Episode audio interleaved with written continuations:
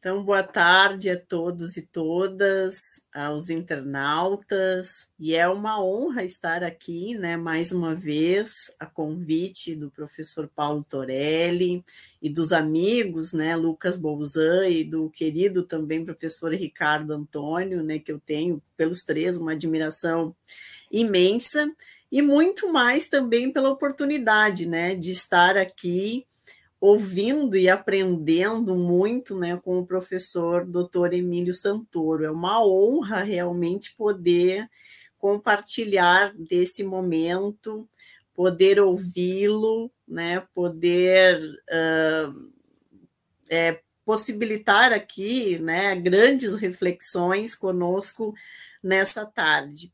E eu espero também né, que a minha contribuição aqui ela seja uma contribuição de fato é, que possibilite também né, uma, uma reflexão sobre esse problema da efetividade dos direitos, né, tanto no Brasil quanto na Europa, e, e, cabe a mim aqui, até mesmo pelo convite né, que me foi feito, trazer um pouco, professor Emílio, esse debate né, que nós temos hoje no Brasil e também né, que é, é também discutido em todo o mundo, vamos dizer assim, que é essa né, discussão sobre a colonialidade versus decolonialidade, a partir então dessas perspectivas é, relacionadas à efetividade dos direitos. Então, a minha reflexão será um pouco nessa perspectiva, mais no sentido mesmo de ouvi-lo, né? de, de ter também né, esse retorno, essa percepção é, dessa concepção, colonialidade versus decolonialidade, a partir do seu né, entendimento, também da sua compreensão. Acho que é muito bom também para para nós que estamos estudando essa perspectiva, ouvir também né, uh, um professor que tem né, uma tradição crítica também na linha da perspectiva né, dos estudos filosóficos, teóricos e, e também essa preocupação com os direitos. Então, eu, eu vou, vou fazer a minha indagação um pouquinho mais longa, que é do professor Ricardo, né? mas vou tentar também falar bem devagar para o professor me compreender, porque o meu eu também entendo italiano, mas sou aquela que tem também receio de falar, embora tenha estudado italiano muitos anos, mas sempre fica a gente fica com receio, né, de falar outra língua. Então vamos lá, professores, uh, demarcando né, tal ponto de partida, então, de análise. A primeira tarefa da reflexão né, que me foi proposta é esclarecer o que, que se poderia, o que, que se define como direitos, né, ou como direitos humanos, desde uma perspectiva capaz de servir como diálogo interlocução entre o campo epistemológico, social, político e jurídico, campo teórico, instituição e o campo é, da praxis constituídas pelos movimentos né, de luta pelos direitos e seus protagonistas. A partir dessa perspectiva e, e desse horizonte hermenêutico, eu poderia dizer, é, o que se propõe é inicialmente uma abordagem problematizadora do discurso hegemônico acerca dos direitos, né? portanto, dos direitos humanos, mas que né, nos, no, nós reconhecemos no âmbito interno também dos respectivos países. Considerando como hegemônica o reconhecimento, a afirmação e sua defesa, uh, a elaborada elaborar, defesa elaborada pela matriz liberal eurocêntrica, né? que nega e oculta outras linguagens e significações sobre o direito e sobre o humano. E tomando aqui né, as palavras uh, e o pensamento também do professor Boaventura, é, pode-se reconhecer direitos de, desde uma perspectiva ambígua, dual, uma hegemônica concepção vinculada à matriz liberal e ocidental, então que privilegia direitos individuais e os civis e políticos, é, que inclusive dão origem aos direitos coletivos, né, que é a matriz genealógica da modernidade ocidental, e a, e a construída, então, desde o outro lado, né, uma outra linguagem sobre direito e humano existente além do centro geopolítico e epistemológico eurocêntrico, entre as múltiplas e plurais culturas e civilizações tradicionalmente periféricas ou marginais. Negada a dualidade pelo direito tradicional e hegemônico, tal qual um veneno paralisante, acaba por nos imobilizar mental e fisicamente para pensarmos e agirmos para além da nossa lógica. E assim vamos compreendendo e exigindo direitos desde nossos vícios e limites.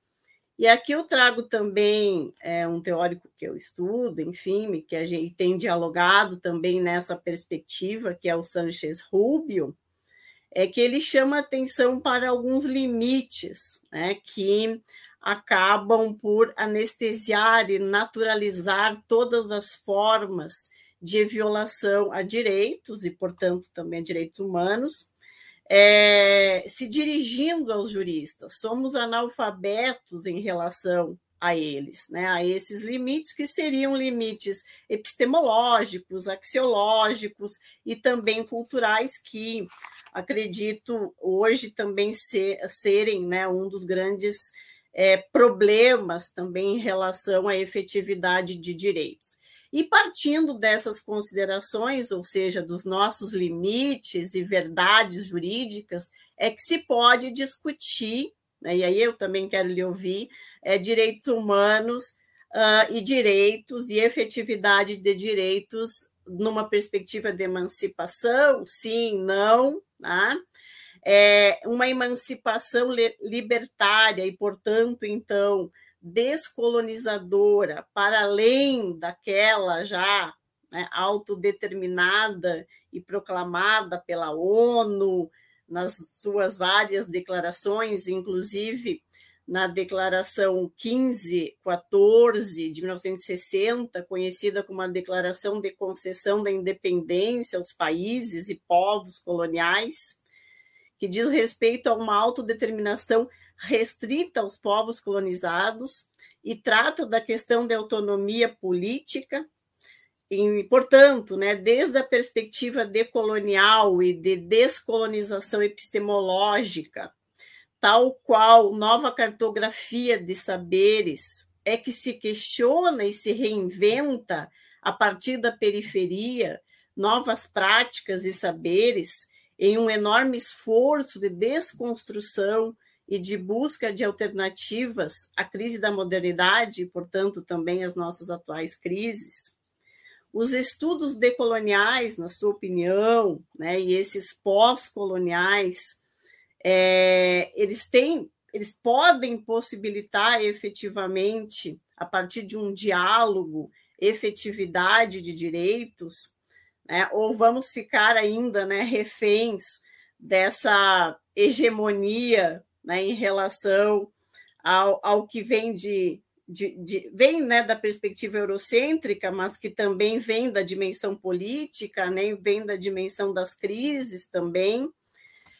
Uh, e também a partir né, de, da distinção também que se pode compreender entre o conhecimento e a concepção de direitos que nos foi dada pela modernidade, desde um centro geopolítico eurocêntrico é, que idealizou e monopolizou o conceito de direito e de humano, tomando-os como universal e válidos, invisibilizando outras formas de saber ou linguagens, em especial os produzidos do outro lado pelo colonial e selvagem, é, sob uma perspectiva então monopolizadora e colonizadora do outro, né, do outro e do outro lado, não há conhecimento, mas folclore, magia, ignorância, Né? É, no campo do direito em geral e dos direitos humanos em particular, o legal e o ilegal é todo de acordo com o Estado, com o institucional, com o oficial, igualmente negando o social. Né?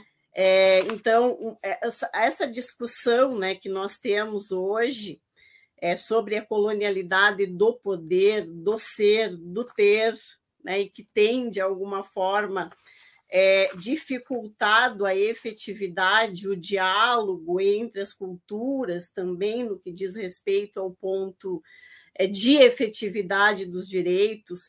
É, eu gostaria também de lhe ouvir essa colonialidade que se tem né, e que se manifesta, então, em nossos saberes, em nossos imaginários, nas nossas instituições de poder, é, que foram né, também historicamente negando espaços de poder é, e expressões culturais, saberes, de forma a criar o marginal, o segregado, o indesejável. É, então, assim, é, o que, que eu, eu, em síntese, né, é claro que eu gostaria é, de, de poder aqui dialogar muito mais sobre essa, essa relação colonialidade, decolonialidade, e todas as perspectivas que, que existem né, em termos de possíveis discussão e, e efetividade e não efetividade dos direitos, mas essas epistemes todas trazidas de fora, é, elas não têm dificultado, de alguma forma, a efetividade dos direitos a partir do momento em que se trata, muitas vezes, de realidades que são muito diferenciadas?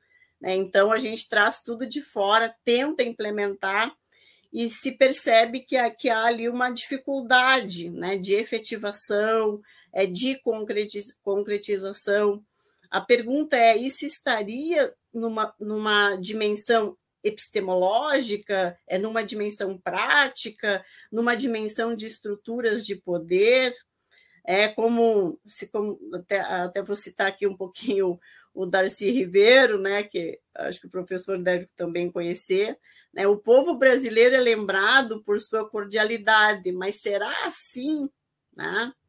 A feia verdade é que os conflitos de toda ordem dilaceram a história brasileira, étnicos, sociais, econômicos, religiosos, raciais. Professor Emílio, somos, enfim, uma geografia partida é, que necessita ser refeita, né? É, é por isso que há quem diga que os direitos e também os direitos sociais no Brasil são como uma espécie de edifício com uma fachada brilhante e bela é, que esconde em seu interior um prédio em ruínas. Ou então que vivemos em uma perene estado de frustração constitucional, onde a democracia é apenas de papel, com cidadãos de papel e seus direitos de papel, e a Constituição é apenas uma ilusão, não passando de um grande latifúndio improdutivo. Isso resulta, na sua opinião, né, dessa colonialidade, né, dessa perspectiva de herança eurocêntrica. Eu queria lhe ouvir um pouco sobre sobre esse olhar né, também de alguém é, que estuda estas questões, que é alguém que está na linha da teoria crítica, e ouvi-lo também sobre o, o, seu pensar sobre essa teoria, né, colonialidade, decolonialidade. É um pouco isso, e eu só tenho a agradecer. Né? Não, não trouxe uma dimensão prática do problema, porque me parece que nós temos muitas é, questões né, ligadas a direitos que, e de não efetividades, tanto na Europa quanto aqui, mas aqui nós temos essa, esse, esse, esse debate, né, essa discussão de que isso tudo ocorre em face dessas, dessas nossas cópias, né? ou seja, de que não, não construímos a partir daqui. Né? E isso dificulta a efetividade dos nossos direitos. As nossas realidades em si, elas não são contempladas. Então, eu queria lhe ouvir um pouco sobre isso. Muito obrigada.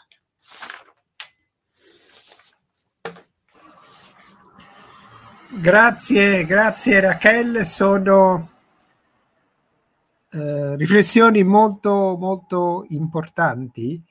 Eh, è un problema veramente molto discusso e allora mi, che tra l'altro mi permette di, appunto, di riprendere il discorso che avevo iniziato rispondendo a Riccardo.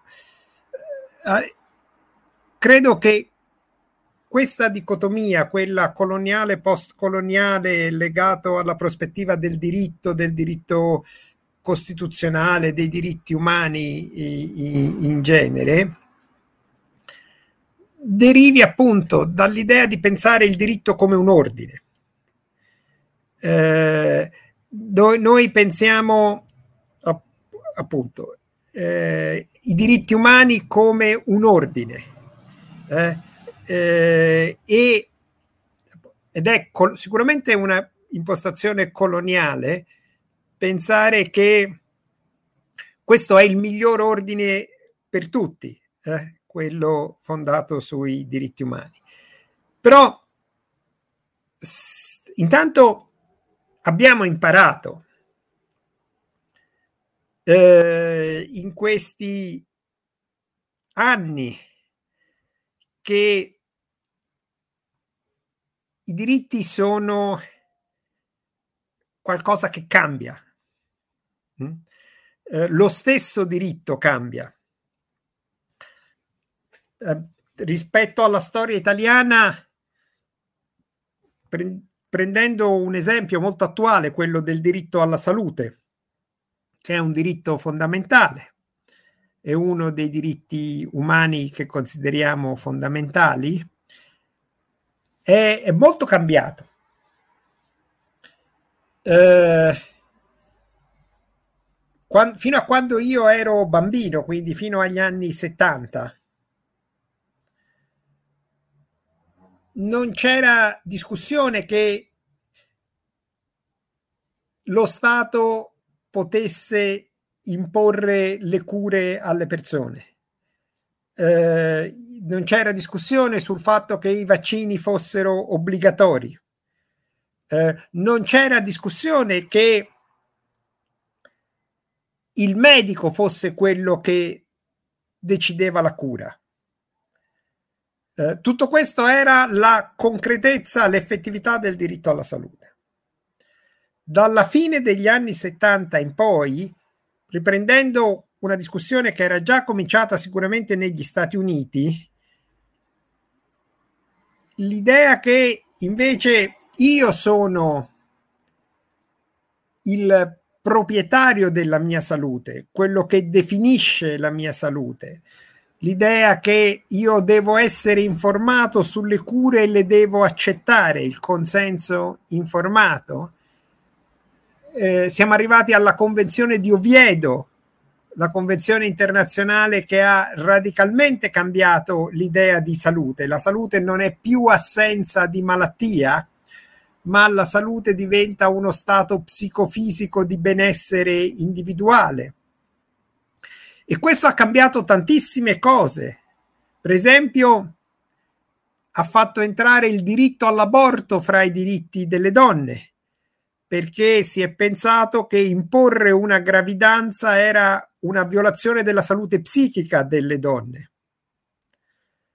Quindi oggi con la pandemia siamo tornati a pensare in qualche modo che la salute collettiva deve prevalere sulla salute individuale allora, quindi il diritto cambia, il diritto, nel senso il diritto soggettivo, il diritto fondamentale cambia.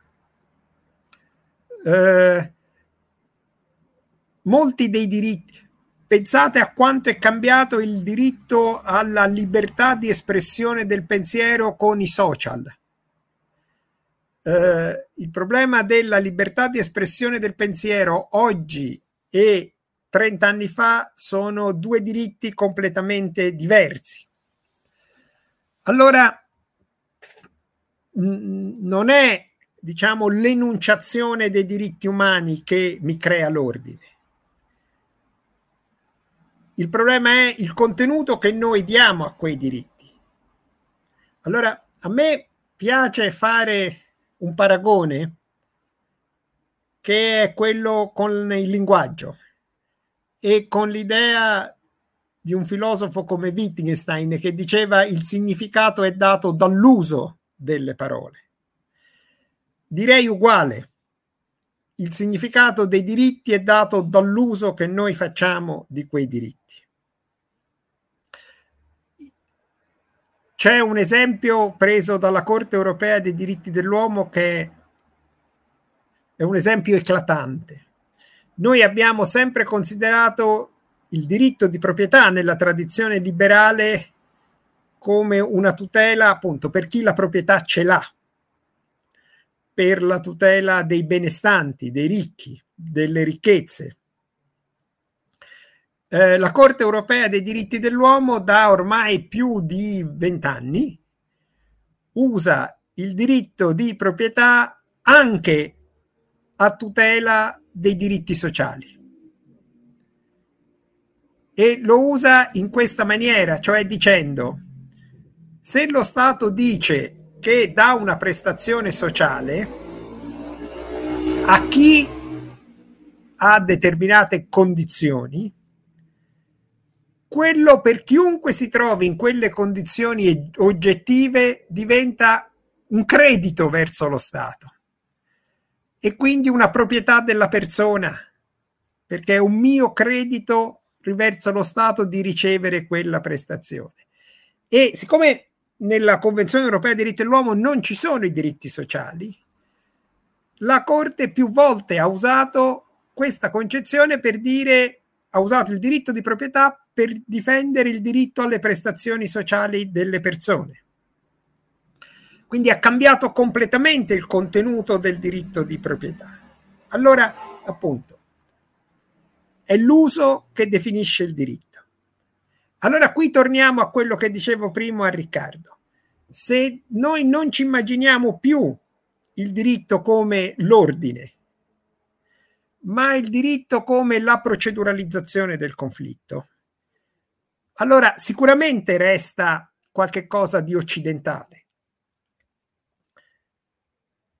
Ma si dimostra uno strumento molto aperto, uno strumento che permette appunto anche di proceduralizzare e trasformare in diritto, in cioè in decisioni, in norme giuridiche, in norme individuali, le lotte anticoloniali. Noi assistiamo spesso a lotte anticoloniali fatte andando da un giudice e rivendicando un proprio diritto. Io in Italia per esempio, ho seguito persone che rivendicavano diritti che difficilmente accettiamo. Vi faccio l'esempio più eclatante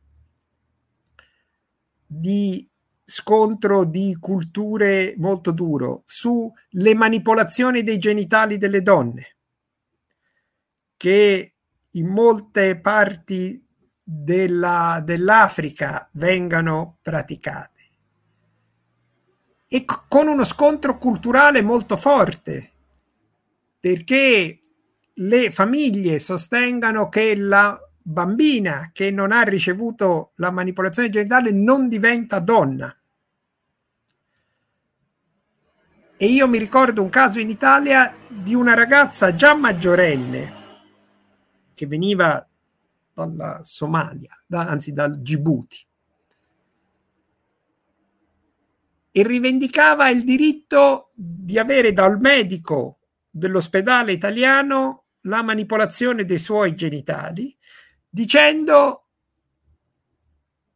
i ragazzi della mia cultura non mi vogliono se io non ho la manipolazione ai genitali. E io non voglio avere un ragazzo italiano. Io voglio un ragazzo della mia cultura. Ed è andata davanti a un giudice. Allora, dire che questo proprio sulla concezione della sanità, cioè dicendo è un grave danno psicologico che mi fai rifiutandomi la manipolazione e guardate, siamo in molti paesi. Un uomo può andare a dire io voglio che i miei genitali siano trasformati in quelli di una donna perché la cosa mi ed è riconosciuto come un diritto alla salute perché la cosa lede la mia integrità psichica, psicologica, io mi riconosco in un'identità sessuale diversa e viceversa, una donna può chiedere quella di avere genitali maschili e lo riconosciamo come parte del diritto alla salute. Allora, difficile pensare questo come un diritto coloniale. Un po' uno potrebbe dire, un po' forzando, ma insomma per rendere l'idea, che è un po' l'idea di Luhmann del diritto che si autoriproduce, cioè il diritto si ridefinisce continuamente. In ogni decisione che viene presa, il diritto si ridefinisce esattamente come il linguaggio continuamente nell'uso si ridefinisce. E allora forse il diritto è sicuramente uno strumento coloniale che permette alle pretese al dominio coloniale di affermarsi, ma è allo stesso tempo un modo potente di proceduralizzare il conflitto anticoloniale e a quel conflitto di estendersi e di affermarsi. Eh, quindi abbiamo questo paradosso se uno lo pensa come ordine, ma invece se uno lo pensa come proceduralizzazione del conflitto, come una, è una cosa normale, che è allo stesso tempo strumento di dominio coloniale, ma anche strumento forte di resistenza proceduralizzata al dominio coloniale. Strumento che permette ad affermarsi giuridicamente, avere un riconoscimento e una protezione a identità fortemente anticoloniali.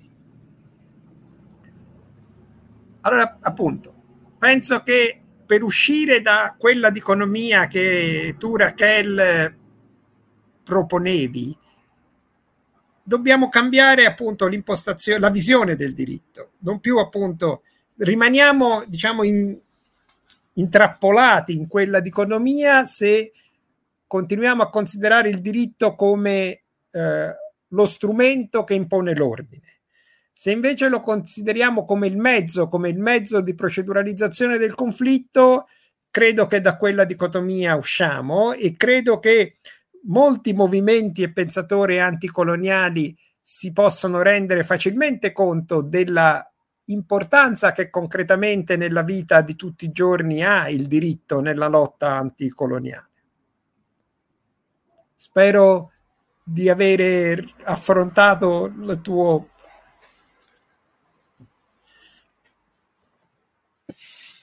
Grazie, professor Emílio. Uh, eu vou fazer uma breve síntese, Raquel, e aí, e aí pode me emendar se na realidade ficou pendente alguma coisa.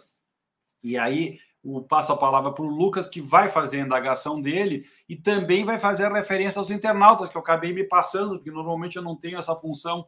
Normalmente, entre uma pergunta e outra, o Lucas assume. Então, eu já tinha te passado a palavra, não tinha me dado conta que o Lucas não tinha feito a leitura dos internautas, mas a gente já faz. Só deixa eu fazer a, é uma breve síntese, né?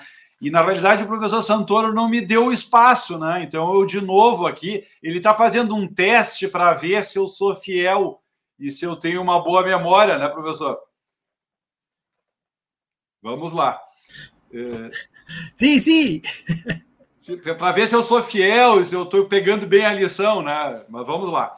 O professor coloca que é muito importante justamente essa dicotomia é, colonial-decolonial que a professora Raquel trabalha, é, que é o objeto das suas pesquisas, inclusive, é, em particular na pergunta.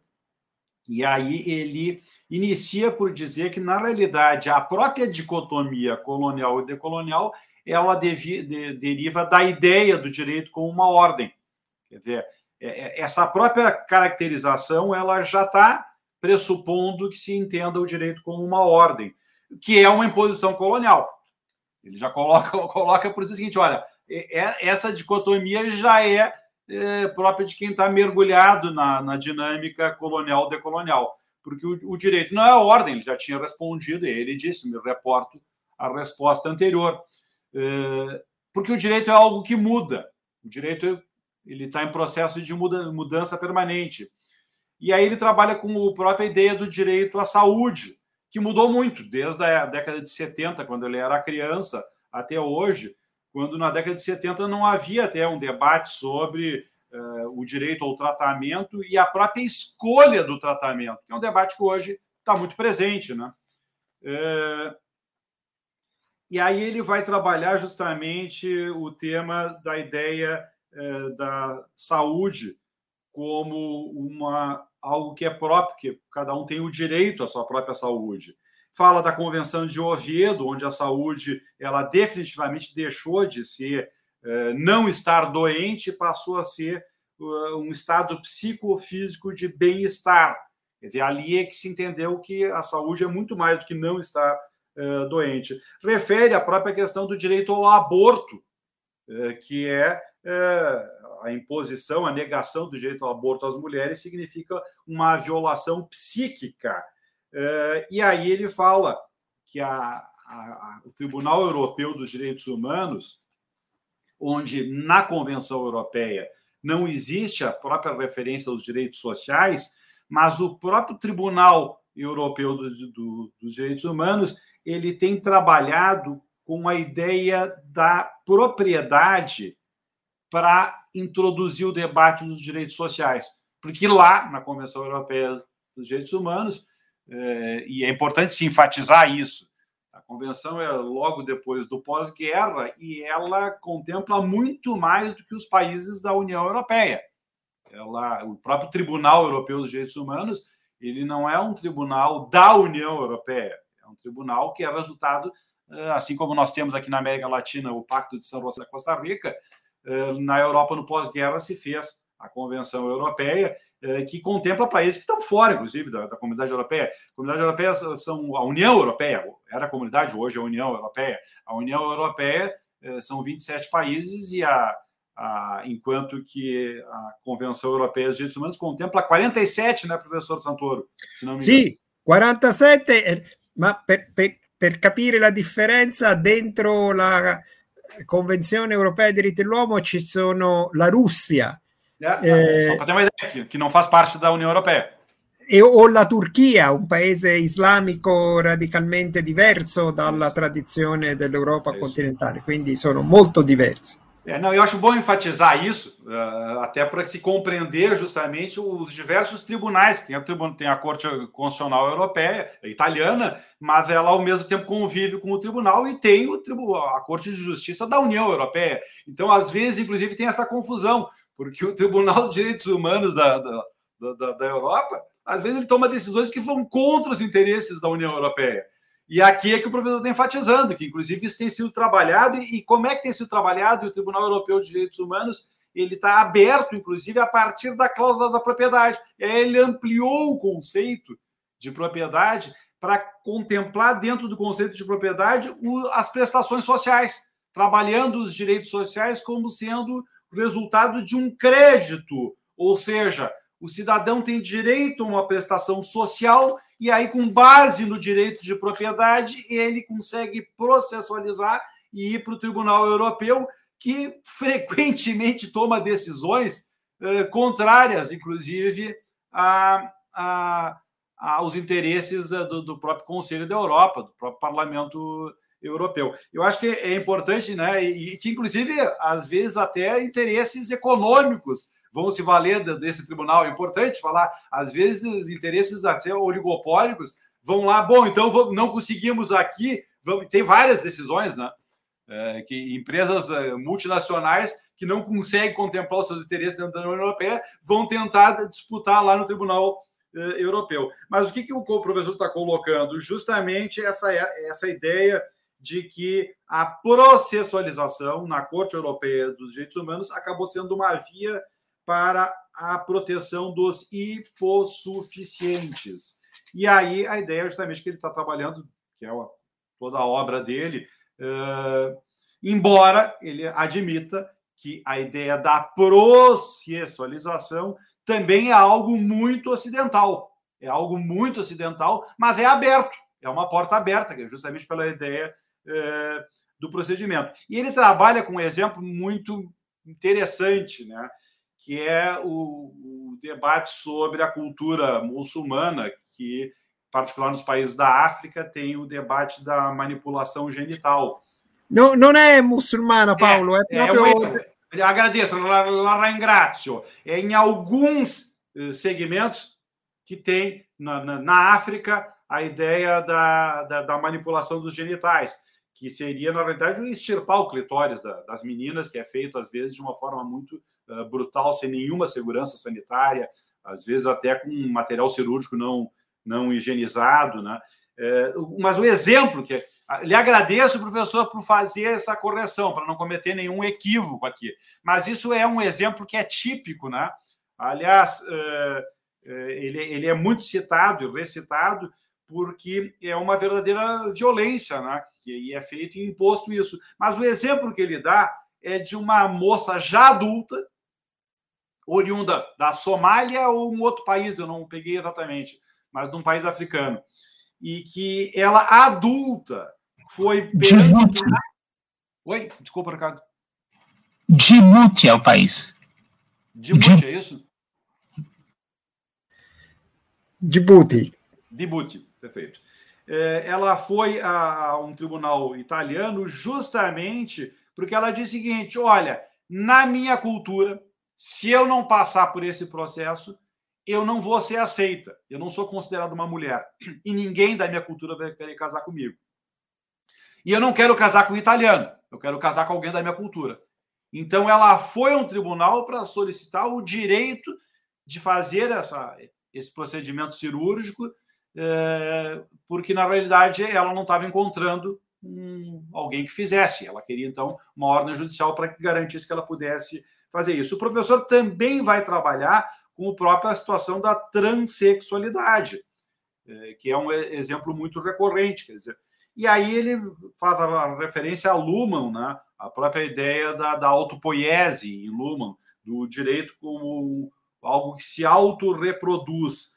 Então, ele coloca um modo de afirmação é, do direito com a processualização, com a própria ideia da construção respondendo à indagação da professora Raquel, como sendo um caminho para a construção da identidade anticolonial. É, ou seja, é, ele coloca na perspectiva de que nós devemos mudar a visão do direito. É, não deve ser um instrumento da ordem, mas sim é, da processualização do conflito.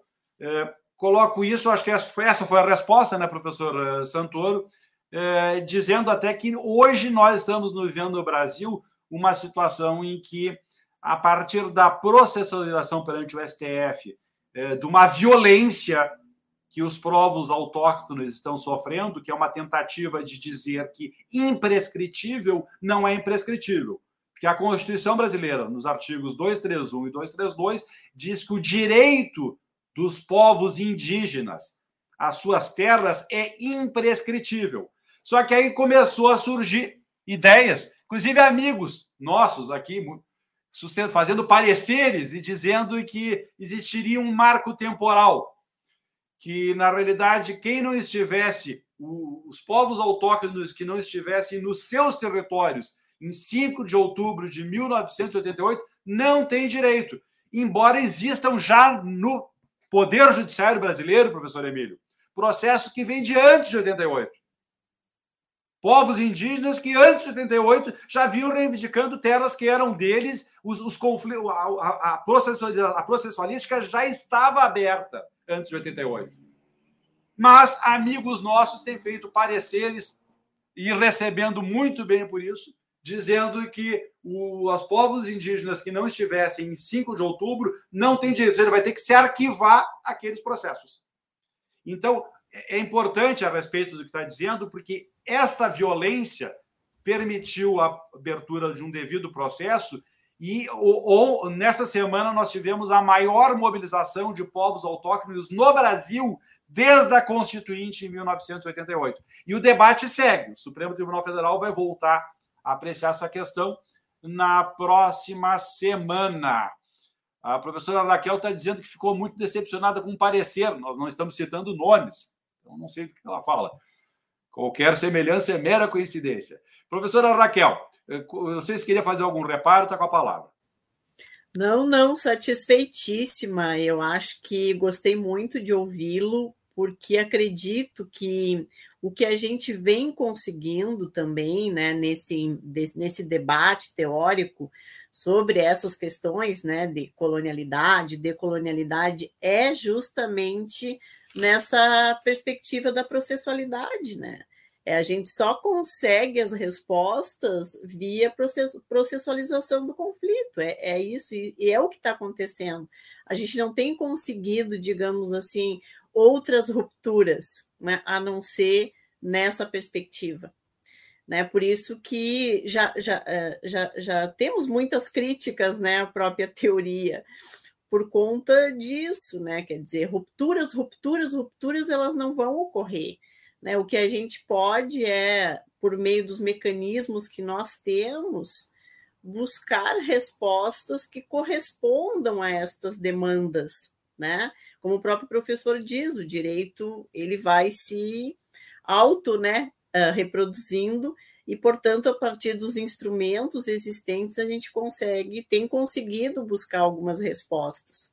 No campo identitário, né, no campo das lutas, são poucas, mas a gente está a gente tá conseguindo. Claro que aí a gente também tem né, a, que obter essa resposta do Poder Judiciário.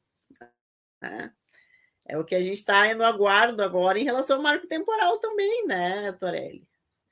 Não, não, não somos muito, muito otimistas, não. A luta é árdua. Né?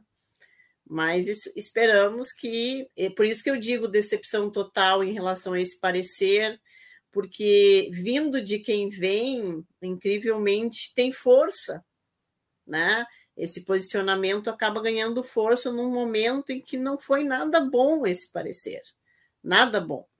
E de alguém que a gente não esperava, né? O que porque nós pelo menos pensávamos, né, que estaríamos aí com alguém que, que estaria nos apoiando nessa luta, né, e nessa causa indígena. Portanto, por isso a decepção também. Mas aguardemos agora, né, o Supremo Tribunal Federal com a resposta, né, para esse para essa demanda. Mas satisfeitíssima, gostei muito de ouvi-lo e a gente aprende muito, né, com o professor Emílio, com certeza. Una sola cosa, grazie Raquel, veramente. E credo che sia un tema che se il, il Supremo non accogliesse, sicuramente si può portare di fronte alla Corte interamericana un tema di questo genere, che di nuovo diventa un modo per appunto proceduralizzare il conflitto con lo Stato e anche con lo stesso tribunale.